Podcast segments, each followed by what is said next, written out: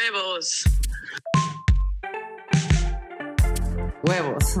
Huevos, huevos, huevos. Huevos. Siempre se puede cambiar lo que nos caga.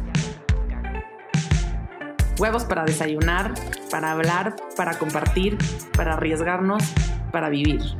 Aquí tenemos huevos. Hola a todos y bienvenidos de regreso a Huevos. En este episodio volvimos a invitarnos, quedamos Carla y yo completamente tocadas y- y Enganchadas. enganchadas con la última conversación con Adriana Reinking, que es escritora y fotógrafo, pero más allá de eso es observadora social y nos dejó con un millón de preguntas eh, y de cuestionamientos y de planteamientos en la cabeza sobre esta parte de amar sin controlar. Entonces lo que queremos hablar con ella eh, en esta segunda parte del, del episodio es ¿Qué pasa? Porque qué bien cuando puedes aprender a amar sin controlar de mutuo acuerdo, ¿no? Porque para que controles a alguien tiene que haber un controlado y un controlador. Entonces, cuando tú tienes un acuerdo de amar sin controlar con tus hijos, con tus papás, con tus amigos, con tu pareja, funciona. ¿Qué pasa cuando dos personas que están viviendo en la misma casa no pueden ponerse de acuerdo en, en la visión que tienen de, de la relación que quieren? Este es el, el pan nuestro de cada día. ¿eh? O sea, ¿cuántas de, de 100 relaciones, 98 están teniendo diferentes necesidades? Es bien poco probable que tú y otra persona tengan la misma necesidad. Y voy a dividir necesidades en necesidades sexuales y en necesidades emocionales. Tengo muchos ejemplos porque ahora pues, tengo muchos más clientes que antes. ¿Qué es lo que más te encuentras? Ah, Me encuentro eh, gente que lleva ya muchos años viviendo juntos, que se aman profundamente, pero que han dejado de tener sexo. Ok. Esa Ese es la constante. Ese es, un- ese es uno de los que más me encuentro. Y no creas que mucho tiempo, 20 años. No, mucho tiempo, 10. Ok. Pero empieza ya, el enamoramiento ya no existe. Ahora existe si tenemos suerte o si evolucionaron de ese enamoramiento a amarse. Hay dos personas que se aman, pero todavía se aman controlando. Entonces, cuando digo que se aman es que ya se acabó el enamoramiento, quieren seguir juntos, pero este amor todavía no lo liberan de una de las cosas que más hace que se acabe el amor, el control. Pero es que fíjate, Navi, perdón que te interrumpa, pero qué poca capacidad de repente tenemos de replantear unos acuerdos que hicimos en 1950. ¿Me explico? O sea, tú firmas a lo mejor ciertos acuerdos y digo firmas porque luego te quedas con Sí, ese sí, se documento quedan, y como se dice quedan Adriana, tatuados, casi todos. Exacto. ¿Por qué no nos damos la posibilidad de replantear y de Porque evaluar? estamos aterrados. Porque ya cuando te estoy hablando de estas relaciones no llevan un año, llevan Sí, 10, claro. 15, 20 años. Y te da miedo que si abres la puerta a algo, pues... eh, Mira, el, el miedo principal, y se va a oír feo, es perder los bienes. O sea, estamos hablando de dinero, Sí. de en un negocio, de casas que se, o sea, no sé, Sí, sí, de lo que los se bienes, construye, de, lo que sí, se- de lo que se ha construido. Y ahorita que mencionas eso, ¿qué- ¿qué pasa ahí, por ejemplo? Porque lo hemos visto y Carla y yo lo hablamos mucho en este, en este podcast, con el tema de la dependencia económica también, ¿no? Porque muchas veces, pues todas las decisiones que toman están sujetas a la... a la- Ahí viene a una la de las primeras necesidades. Cuando te dije voy a dividir sexuales y no Ajá. sexuales, una necesidad es que yo no tengo nada y tú, me, tú a mí me, me mantienes. Sí. ¿Cómo Sí, no igual, te si, te vas a a lo- nece- si te vas a la pirámide de Maslow, o las necesidades más básicas están ¿Cómo es que no te voy a como aquí vivo, necesitar? aquí duermo, sí. Y el otro tiene total control. Y el control Claro. lo ejercen a través del dinero. Quieres seguir teniendo tu tarjeta, quieres seguir teniendo estos privilegios, tienes que hacer esto. Y lo plantean así muy fácil. Yo hago esto y tú haces esto. Y mi amor, te lo plantean así desde el principio. No te va a faltar nada. Yo te voy a dar todo. Y mi experiencia después de oír miles de casos es que después de muchos años, Todo ya no es suficiente. todo ni es suficiente ni tiene nada a su nombre. No hay nada a su nombre. Si esto Sí, es un siempre y cuando te quedes, tienes todo. Pero Y si entonces ahí veo, y, y- y cada vez veo más mujeres este, infieles.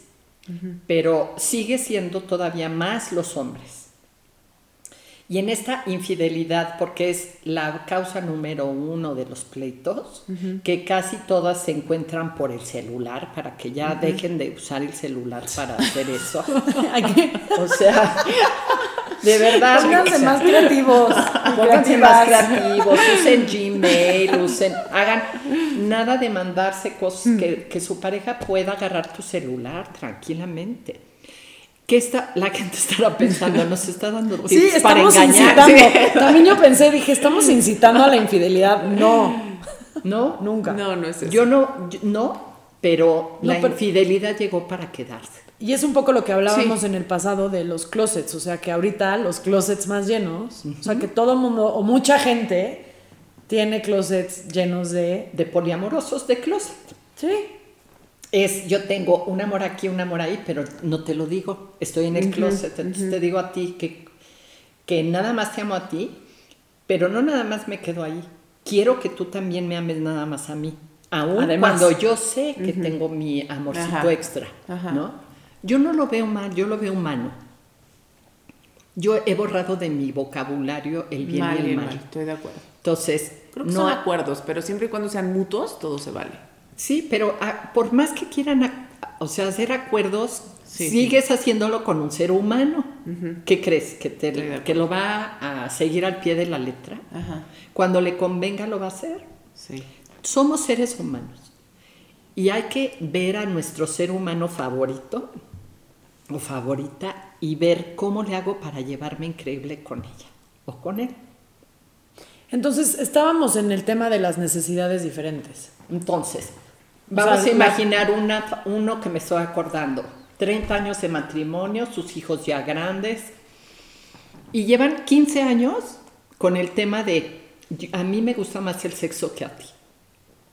A ella, yo le he preguntado a su esposo, ella, mm, yo no le he, he hablado con ella, pero pensamos, ¿no tendrá un tema de abuso? Porque otra cosa que oigo invariablemente, y lo cual me da mucha tristeza, es abuso sexual. Claro. Y un tema de abuso sexual en un niño, pues puede cambiarte todo el chip que traes para después disfrutar el sexo. ¿Qué tal si tú traes eso en el closet? No se lo has dicho a nadie. A nadie. Y estás casada con alguien que le encanta, que su manera de expresar que te ama es en la cama. ¿Ya viste las dos Sí, sí, diferentes sí. necesidades? Entonces, uno necesita subirse a la cama porque en su casa tal vez le dijeron, los hombres no abrazan, no tocan, no, más que cuando están en la cama. Y tú, con tu experiencia, lo último que quieres o es tener sexo. Estoy no hablando de ti, si estoy hablando de, esta, de estas personas. ¿Cómo le hace esa pareja Para sobrevivir. para ser amorosa y no controladora. Y es la única solución que yo le he encontrado. ¿eh? Porque si tú crees que el otro tiene que satisfacer tus necesidades, ¿cómo le va a hacer si él es sexual y tú no quieres? O al revés, ¿eh? yo so- también tengo esa- eh, esas clientes que me han dicho, eh, mujer, yo quiero tener sexo y mi, mi marido, pero nada, Sí. no, no se le antoja. Uno, piensan, ¿no tendrá alguien más? Claro. Los hombres lo piensan menos, pero deberían de pensarlo más. Te lo juro. Sí. O sea, porque somos Sí. iguales de sexuales. Sí. Y cada vez las mujeres somos más, tenemos, somos más autónomas, tenemos Más más, poder e- económico. Y entonces, Ahora, ¿cómo espérame, rapidísimo, o sea, porque ahí, por ejemplo, yo que fui a terapia y pues algo así parecido había, la recomendación automática en cualquier tema de discusión es pues tú le bajas tantito a la expectativa, o sea, ese es el como consejo común a casi todo, ¿no? Así se lo dijeron a ellos. Tú le bajas a la expectativa tantito, o sea, el que quiere coger mucho, pues coge- que quiera coger menos, y la otra, pues le echa un poquito más de huevos, y pues sí. you meet in the middle, ¿no? Sí, pero, Pero- se me hace tan increíble que haya expertos o, o sea, recomendando eso. Sí. ¿A quién, ¿En qué cabeza sí, sí. cabe que tú le puedes subir rayitas a tu deseo? Sí. O sea, a mí se me hace increíble. O confórmate con No, esto. y lo, ¿no? lo que- sí, porque a mí se me dijo eso, ¿eh? Tú le tienes que No, bajar dos a rayitas ellos- a esto. A ellos también. Él trató de, de- de bajarle y se le fue al piso. Y ella no puede subirle. Sí. ¿Cómo le subes? Entonces, yo lo que siempre les ayudo es a decir, hay que aceptar que somos distintos, pero hay que aceptar que queremos ser amorosos con los otros. Y empiezan a hacer acuerdos. Si yo ya no quiero tener sexo y tú, tú eres sexual, te tengo que abrir la puerta para que tú satisfagas lo que necesitas, ni modo que porque estamos casados ahora Sí. te friegas. Es que yo tengo una pregunta, Adi.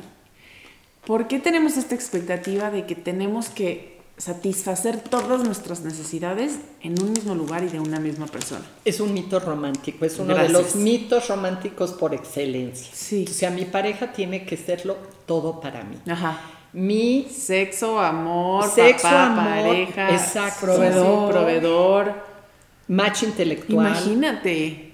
o sea, todo. Mi O bufón. sea, intelectual, más- sí, Es- sí, sí. Pero mi, Mi bufón. pero es que imposible. Esto es imposible. Es que partiendo de ahí, esto se me hace como lo más valioso de donde podemos partir para esta conversación, soltar esa expectativa de que todo tiene que venir de este y es un lugar y de esta tatuaje, misma es un tatuajito mental que Quitémonos esa presión todos. para, ta- para me preguntan mucho, ¿cómo le hago para quitarme un tatuaje mental? Tatúa otro encima. Y los tatuajes se hacen con práctica, con la experiencia. Entonces, nos da miedo tener soluciones disruptivas. Pero si seguimos haciendo siempre lo mismo, vamos a seguir teniendo los mismos resultados. En este tema, perdón, yo ahí me quedé, en este tema de pues no le podemos subir dos rayitas ni bajar dos rayitas, entonces el tema es abrir amorosamente a la necesidad del otro. Porque si no vas solito, se va a notar el no amor. O sea, entiéndeme, el que dice, no, pues yo no le puedo subir, ¿cómo quieres que le suba? Pero tú no puedes estar haciendo eso. No se da- ahí está la sutileza del control. Exacto. En donde la, a gente le tengo que preguntar, para ti, ¿prohibir es violento? Porque Ajá. pregúntate cuántas veces has prohibido algo a tu pareja. Y prohibir es una gran forma de violencia. Porque condicionar y juzgar prohibir, también, ¿no? oye, te prohíbo que vayas con tus amigos, así, así no puedes salir. ¿Cómo que te estás texteando con tu ex? No pueden, los hombres y las mujeres no pueden ser amigos. Pero fíjate lo que dice de ti mismo. O sea, es, un, es, un, es una inseguridad absoluta. Sea, y creo Totalmente. que todo parte de ahí, ¿no? De si yo alguna vez, algún día logré que este güey se enamorara de mí y que solo cogiera conmigo. Sí. Y entonces lo que dice para ti de ti, de te baja la autoestima. O sea, si, lo, si lo percibes así, entiendo esa reacción, ¿no? De Y es decir, que- ¿por qué y es muy no? humana también. Porque ella, ajá. Y es que un poco tomando lo que tú dices, de que el otro no tiene que ser para ti todo, pero tú tampoco para el otro. Sí. Y ahí es más difícil, ¿eh? Pues cada quien tiene Para su mí fue un más Pero ahí empieza Híjole, la ya no soy competencia, suficiente. ¿ves? Y en lugar de, de verse como equipo, de ver qué es lo que tienen llevando ya hasta estos 20 años, 15 años o, o 4, es sí, quitar el miedo. El miedo es el gran enemigo del amor. Entonces, quito mi miedo y me vuelvo vulnerable hacia ti, te digo, no puedo, traté de subirle a mi deseo, pero no puedo. Si él o ella dicen lo mismo, decir, y yo traté de bajarle, pero hasta me da miedo porque para bajarle deseo yo te tengo que imaginar como nunca te me imagino, yo a ti te deseo. Pero no te quiero desear si tú no me deseas a mí. Sí. En el sexo esto tiene que ser súper importante, tiene que haber consensualidad, no deber ser porque estás casada Sí. conmigo. Porque hay muchas mujeres que me han dicho, es que yo no quiero que, que sea el viernes. el viernes toca y no quiero que llegue. Pero qué feo vivir así. Es ¿Por qué es vivir una así? cárcel. Es una cárcel. Entonces, hay la pregunta que siempre Nada hago más en esa mujer no puede esperar. O sea, creo que para que tú tengas tu paz y decir, yo no quiero, no quiero, no quiero No sexo, qui- pero pues también lo voy a pero, dejar. Pero para eso tenemos que regresar al Sí. tema del- de la plática que tuve con ustedes la otra vez. Es decir, el sexo y el amor no siempre van de la mano. Sí. Tenemos que separarlos Estoy antes de de, que nos separen de las Sí. personas que amamos. Qué buena frase. Es, tenemos que que entender que a veces van de la mano y es padrísimo, pero no dura mucho tiempo. Y no, Y no importa, no importa. Otra cosa que yo noto es que ya la amistad no la mencionan en temas de pareja. La pareja debería de estar basada en la amistad. ¿Cuándo le has hecho un pancho a un amigo porque se cogió a alguien? 100%. No, Yo siempre digo, es que las No. amistades, o sea, la amistad es la relación más pura. Sí. El amor más Creo que. Platón o Más uno de esos como pensadores también, dice ajá. que literalmente la amistad es la relación más pura, más que la de un hermano, más que cualquiera, porque no hay juicio y no hay expectativa. Hay una palabra que acabo de aprender recientemente que se llama compersión, no comprensión, compersión. Ay, qué padre. Esa palabra que no es española, no, quiere decir es la empatía que tienes tú al placer y al deleite que tiene tu Wow. persona favorita. O sea, ver una sí. persona que amas feliz y tú simplemente por verla feliz Observar, te sientes sí. feliz, Ay, sin bonito. importar que tú seas fuente o no de esa felicidad. Ay, Puede wow. haber sido alguien más. Es un poco como los papás que se sienten muy orgullosos de los logros de sus hijos. Sí. Pero tú también de tus amigos sientes ese, orgullo, esa compersión. Si nosotros, las personas que ya practicamos la compersión, no es lo- el antítesis de los celos Y de la envidia. y de la envidia. Y los celos y la envidia son cosas distintas. Oye, los celos es entre dos. Más bien, los celos es entre tres y la envidia es entre dos. ¿Sí me entiendes? Yo, Sí, yo sí. envidio algo que tú tienes, pero si tengo celos es porque tú le pones. Ajá. Y un poco de lo que tú estabas diciendo, que dije, ahí tengo que decir en mi librito de este de Amores Extra, digo algo como, cuando me enamoro de ti, o sea, me enamoro de ti por lo que tú ves en mí. Tus palabras me hacen amarme. Por eso me, me- me entristezco cuando te vas. Por eso me saco de onda. Porque regreso a la ceguera de mi propia belleza. Estábamos hablando de las necesidades. Sí. Yo necesito que tú como mi enamorada Ajá. me digas, valides, sí. me valides y No, que me pero digas. sí. Ahí está Es la gran necesidad. Y por eso no quieres dejar ir al otro. Pero mientras necesites no puedes amar, porque amar no es necesitar, es necesitar. Digo, amar es amar y necesitar es necesitar. Totalmente. Cuando yo digo esto, la gente me creo, me imagino que dice, ¿qué es eso de amar? Es una gran pregunta. Ustedes las dos tienen un cuadernito ahí. Apúntame en medio minuto qué es para ti amar. Y cor, cuenta, Regis. medio minuto, amar es para mí qué es. ¿Verdad? Corriendo tiempo.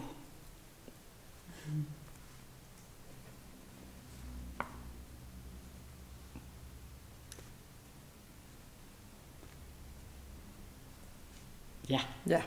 A ver, ¿qué, qué apuntaron? ¿Tú qué apuntaste? Yo puse, y valga la redundancia, pero puse amar es ver a la persona que amo ser feliz. Eso, es, eso es todo lo que es. Entonces tú, tú probablemente estés lista para practicar la compersión. Eso es compersión. Es estar feliz porque alguien más es feliz y si no importa si yo te pro- provoqué ese deleite que tú estás viviendo. Sí. ¿Ok? Pues genial. Yo puse. Muy avanzada.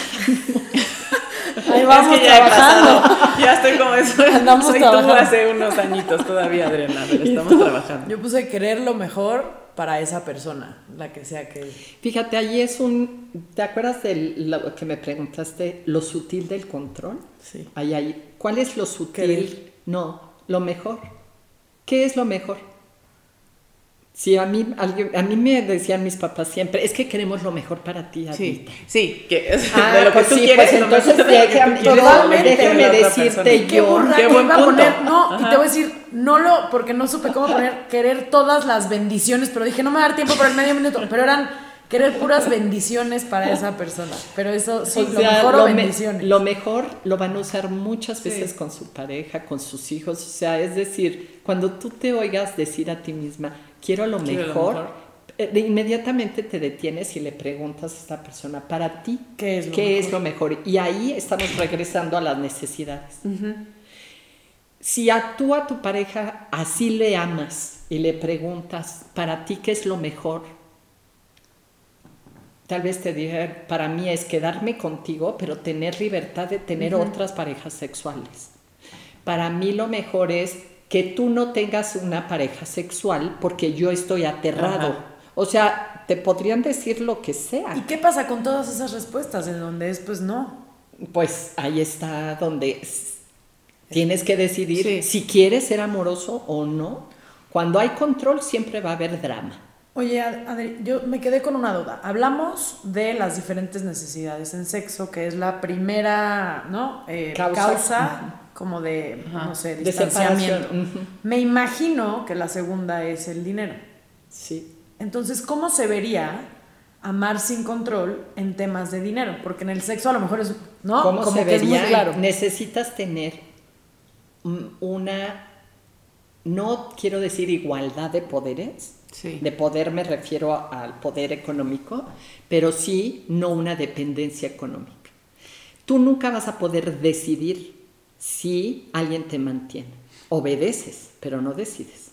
¿Y tú cuál es tu propuesta? Porque yo me acuerdo cuando platicamos que tu propuesta era como muy clara y muy... Y Mi propuesta es que el que más tiene Sí. le aliviane al que menos tiene a que no dependa de él o de ella.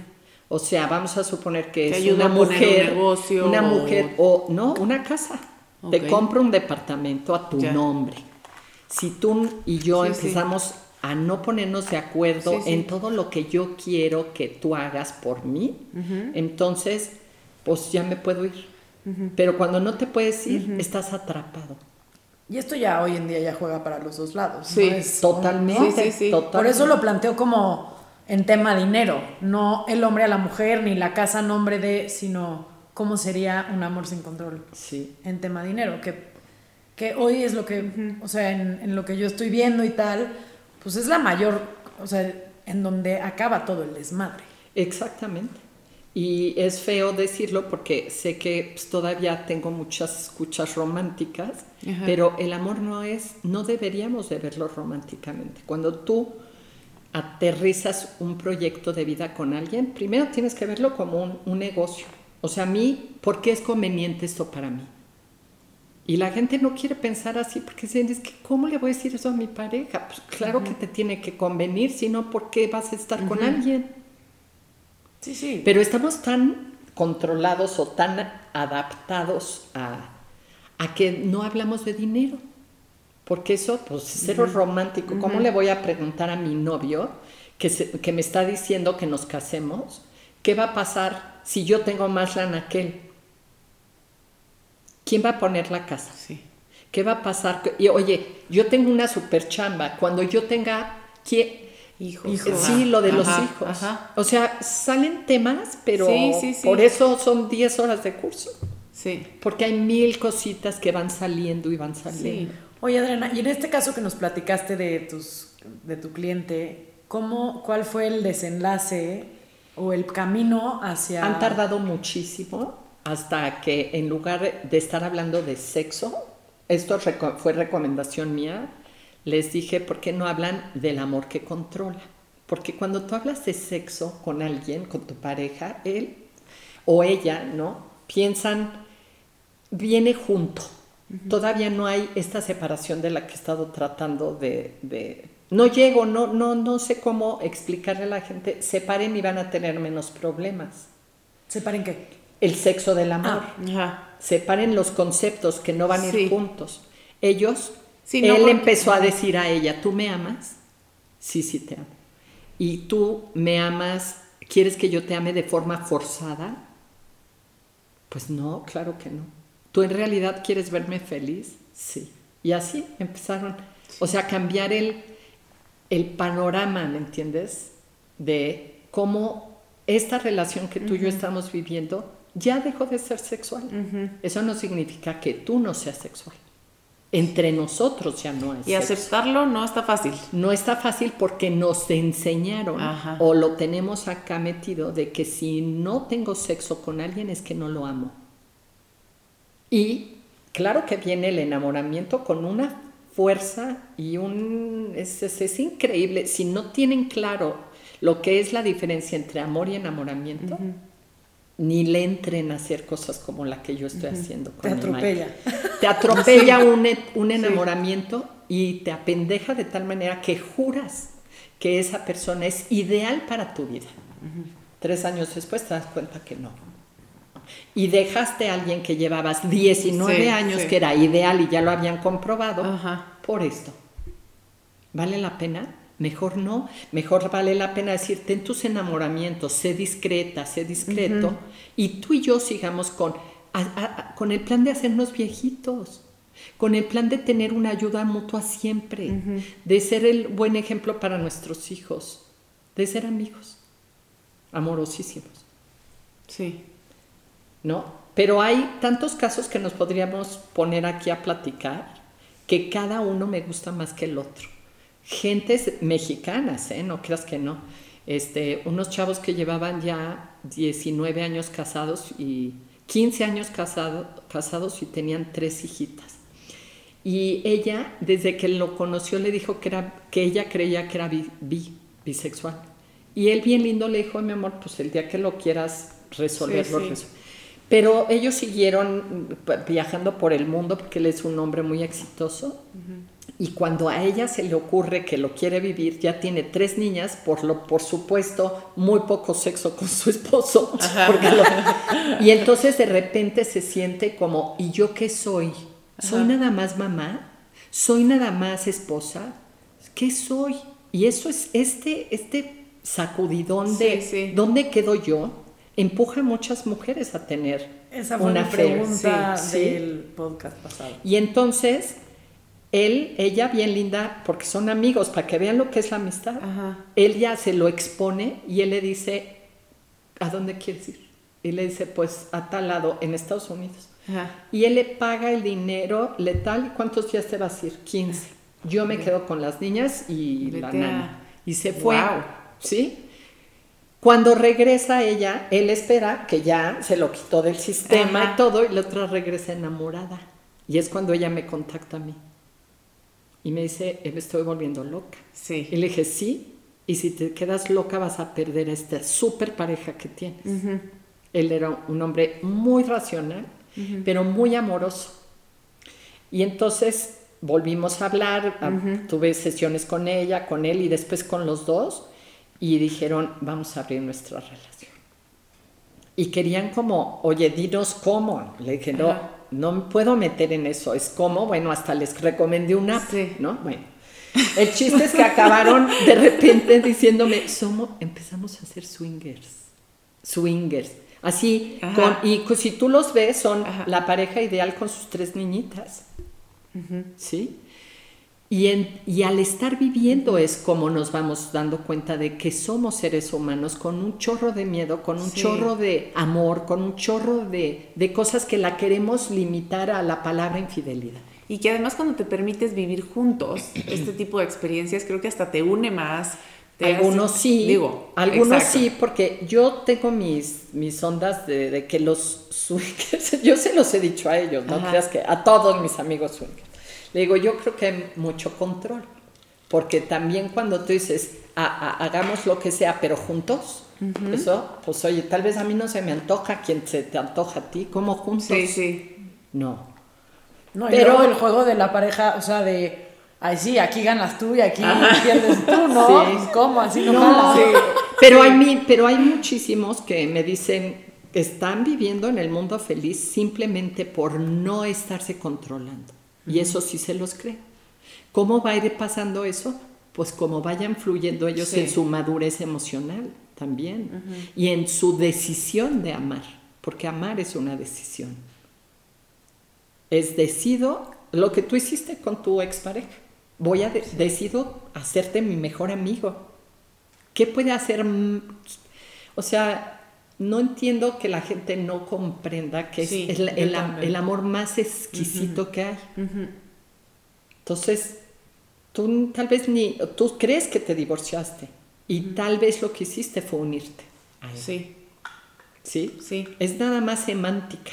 sí. pero necesitaban hacer eso para volver a agarrar un camino amoroso.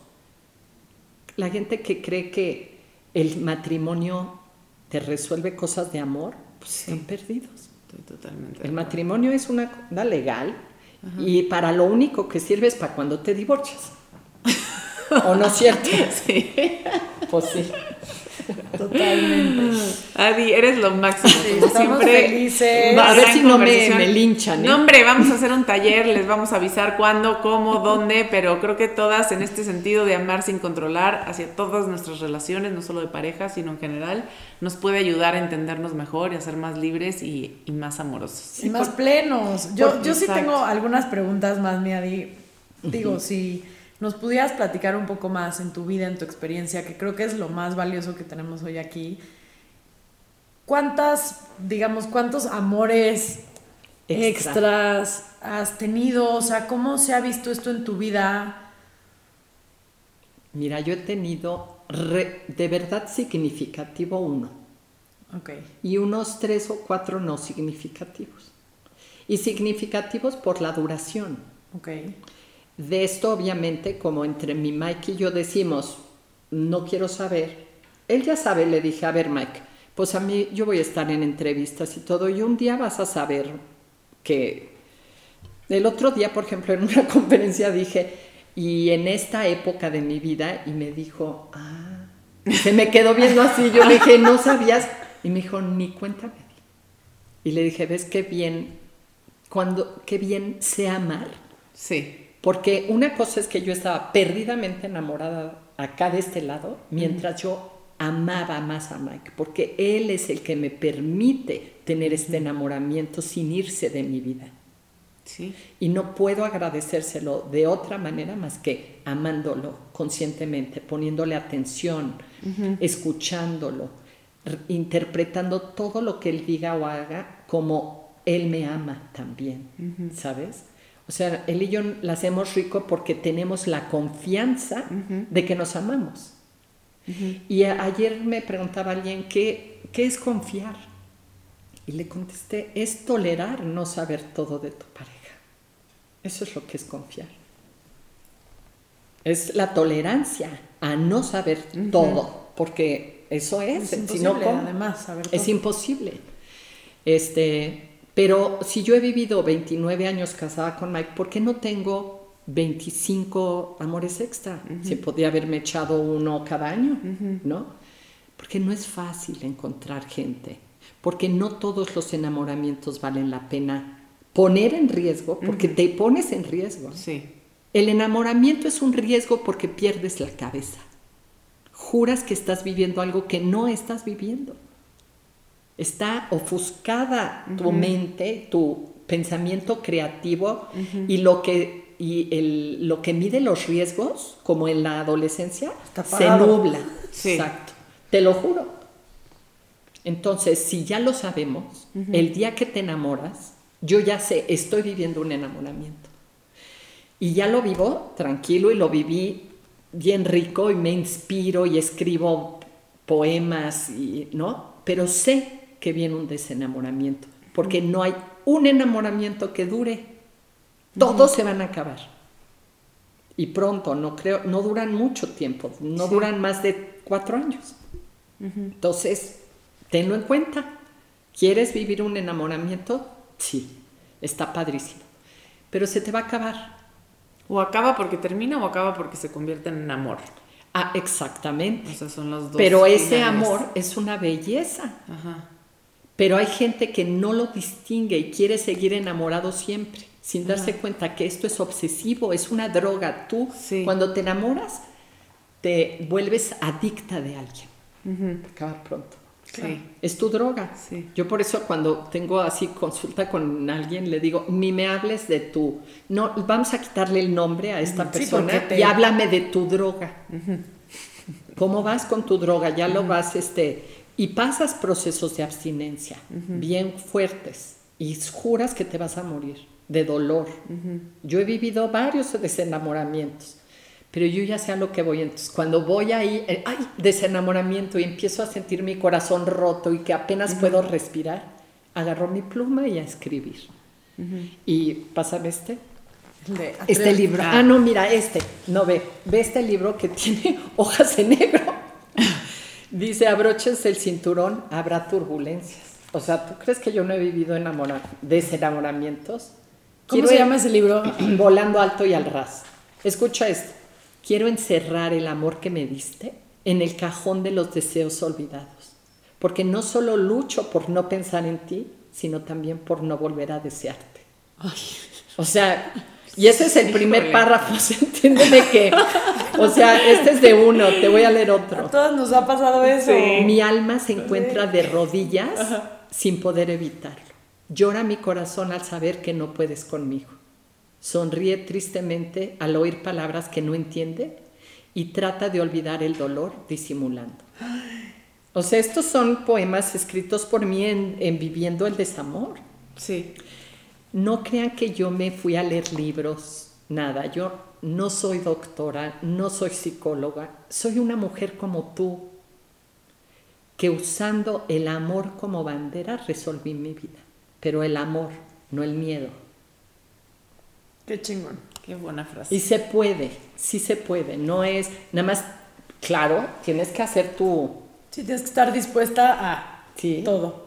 Soltaré las ganas, por lo que sabemos te querré siempre, pero hoy volteo la mirada hacia adentro y acaricio mi propio corazón. Si te tienes que ir, vete.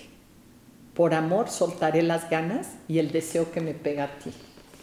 Pues, este, o sea, pero esto es vivir. No hay que tenerle miedo a vivir. Sí, estoy de acuerdo. Hay que, hay que vivir ensuciándonos las manos. Sí. ¿Sabes? Creo que hay muchas vidas dentro de una misma, ¿no? Que tenemos solamente que permitirnos transformarla todo el tiempo. Y, eso es lo que te permite tener una pareja increíble. Que sepas que esta es tu persona favorita, pero no vives para él o para ella. Tienes otras cosas que hacer Tienes que tener pasiones que desarrollar. Tienes que apasionarte para vivir y entonces vivir es increíble. Eh, y, más, amar sin miedo es increíble. Exacto. Me sentí como GNP. Otra oportunidad para... bueno, pues nos vamos a ver aquí en el curso. Ahí les estaremos platicando de verdad, muchísimas gracias, Adriana, por venir. Estuvimos felices. Muchísimas gracias. Estuvo padrísimo. Nos quedamos con muchas cosas que en la práctica. A huevos por invitarme. Y pues ahí estarán todos los datos en el post para quien quiera contactar a Adriana y que pues las ayude y nos ayude a todos a amar sin que nos revelemos y nos atrevamos a hacer. Exactamente. Gracias, gracias a todos. Gracias a ustedes.